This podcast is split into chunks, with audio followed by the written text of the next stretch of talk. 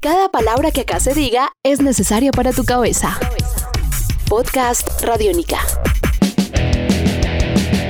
Bienvenidos a Podcast Radiónica, esta serie titulada La cicatriz que deja el sonido.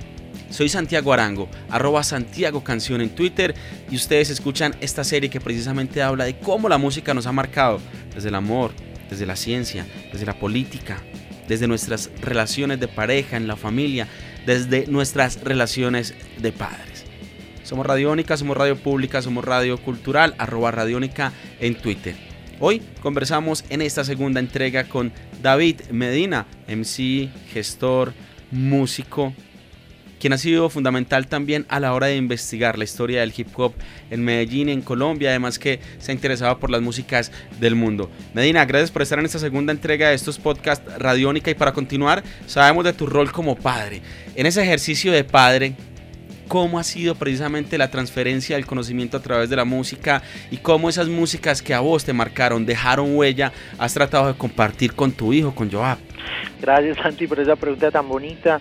Eh, he buscado que sea a través del ejemplo, a través de la vivencia, de la cotidianidad, mm, de la sencillez, de, la magia como de cada momento. Entonces, lo primero es en la casa. En la casa se escucha todo el tiempo música. Generalmente estamos escuchando radiónica o escuchando algo de hip hop, siempre mucho rock local. Mm, entonces él también ha podido empezar a entender qué, significa, por ejemplo, nepentes, grito, eh, ira, Nicky Town, Los Sucios para la Ciudad y creo que esa es la primera instancia. Luego, cuando él empezó a, hacerse preguntas frente a la música, eh, siempre se preguntó por las letras y así llegó como a, Calle 13.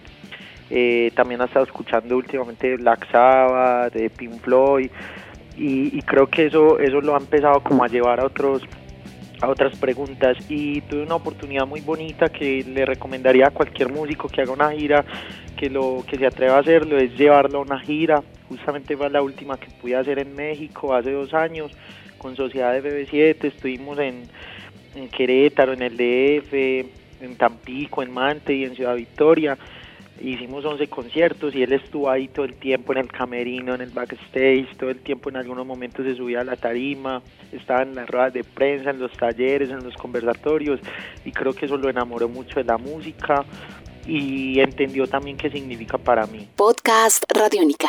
Escuchan Podcast Radiónica hoy. Conversamos con David Medina. Medina, ya nos contaste precisamente del ejercicio de tu relación con tu hijo de cómo has compartido las canciones, las músicas, de cómo él precisamente empieza a encontrar esos rasgos que lo identifican a él como sujeto desde su búsqueda en el mundo. A la hora de pensar las músicas de la ciudad, el punk, el metal, el hip hop, el reggae, la música electrónica, el folclore, la salsa que se hace en la ciudad, ¿Por qué crees vos que la música ha sido tan importante para retratar esta ciudad?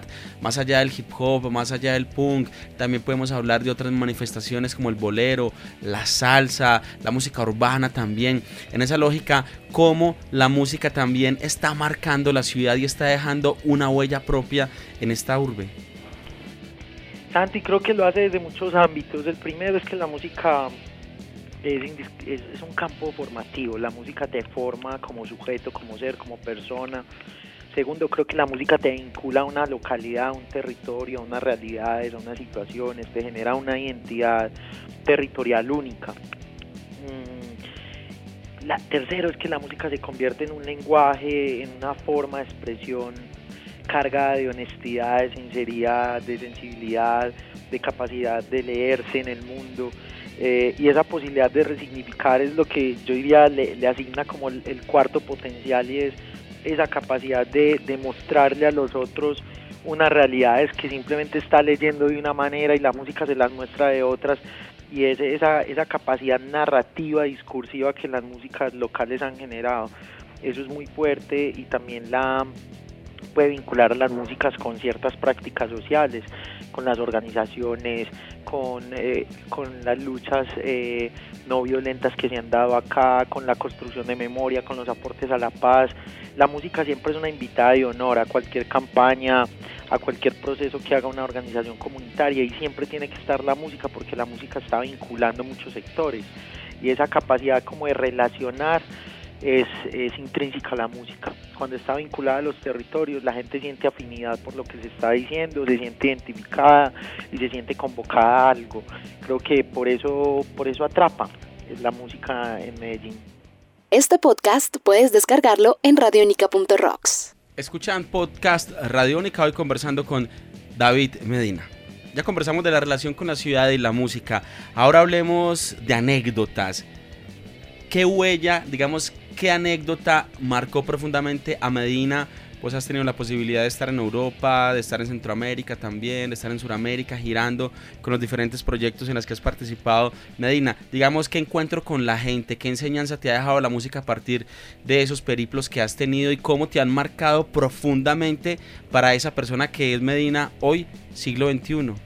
Hermoso hermano, por ejemplo, haber estado en el Foro Social Mundial en Brasil, escuchando a Manu Chao en un concierto que tenía 300 mil personas, eso fue impresionante.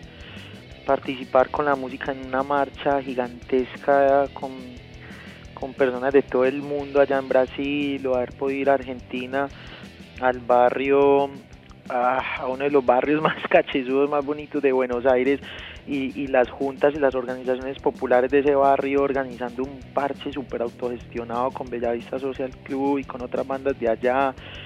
Y, y, y ese, ese, esa fiesta se llenó como desde las 8 o 9 de la noche, toda la cerveza se vendió, eh, todas las entradas, un parche como súper super compartido, súper integrado y en Alemania, hermano, haber podido conversar con tanta gente. Por ejemplo, estuvimos girando con un grupo de Nepal mmm, tocamos con ellas como cuatro o cinco veces y eran unas niñas cantantes de Nepal que habían sido rescatadas, ellas habían sido secuestradas y explotadas sexualmente por una banda de Pakistán y de la India que entra a Nepal y se roba a las niñas.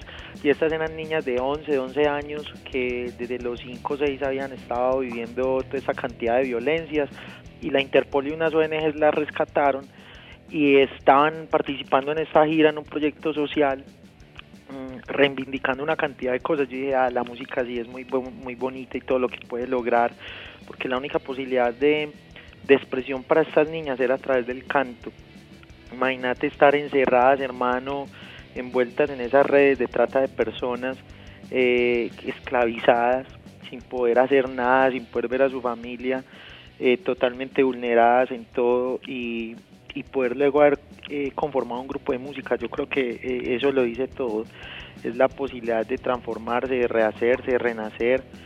Y, gracias a, a, esas giras, a esos intercambios, a esas pasantías es que uno puede ver todo esto y también entender que no solo ocurre en Colombia, no solo ocurre en Medellín, sino que mmm, la música ocupa un lugar fundamental en la sociedad en todo el mundo y es un vehículo expresivo súper potente en México también, o sea, nos llevaron por eso, porque eh, lo que están haciendo allá los colectivos juveniles en los barrios es organizarse en torno a la música, en torno al vallenato, en torno a la cumbia, en torno a toda la cultura huasteca, en torno también al hip hop, y el hip hop lo combinan con música electrónica y con cumbia, entonces es una, una posibilidad expresiva contundente.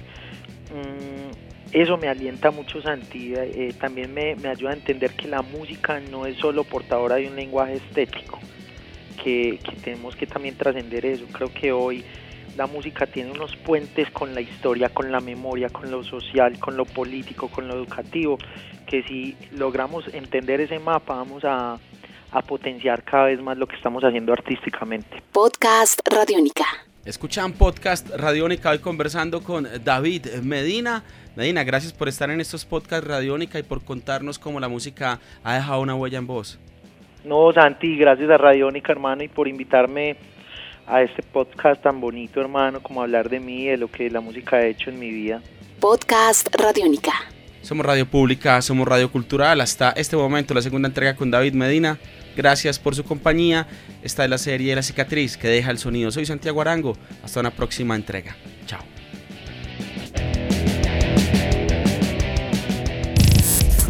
Cada palabra que acá se diga es necesaria para tu cabeza. Podcast Radiónica.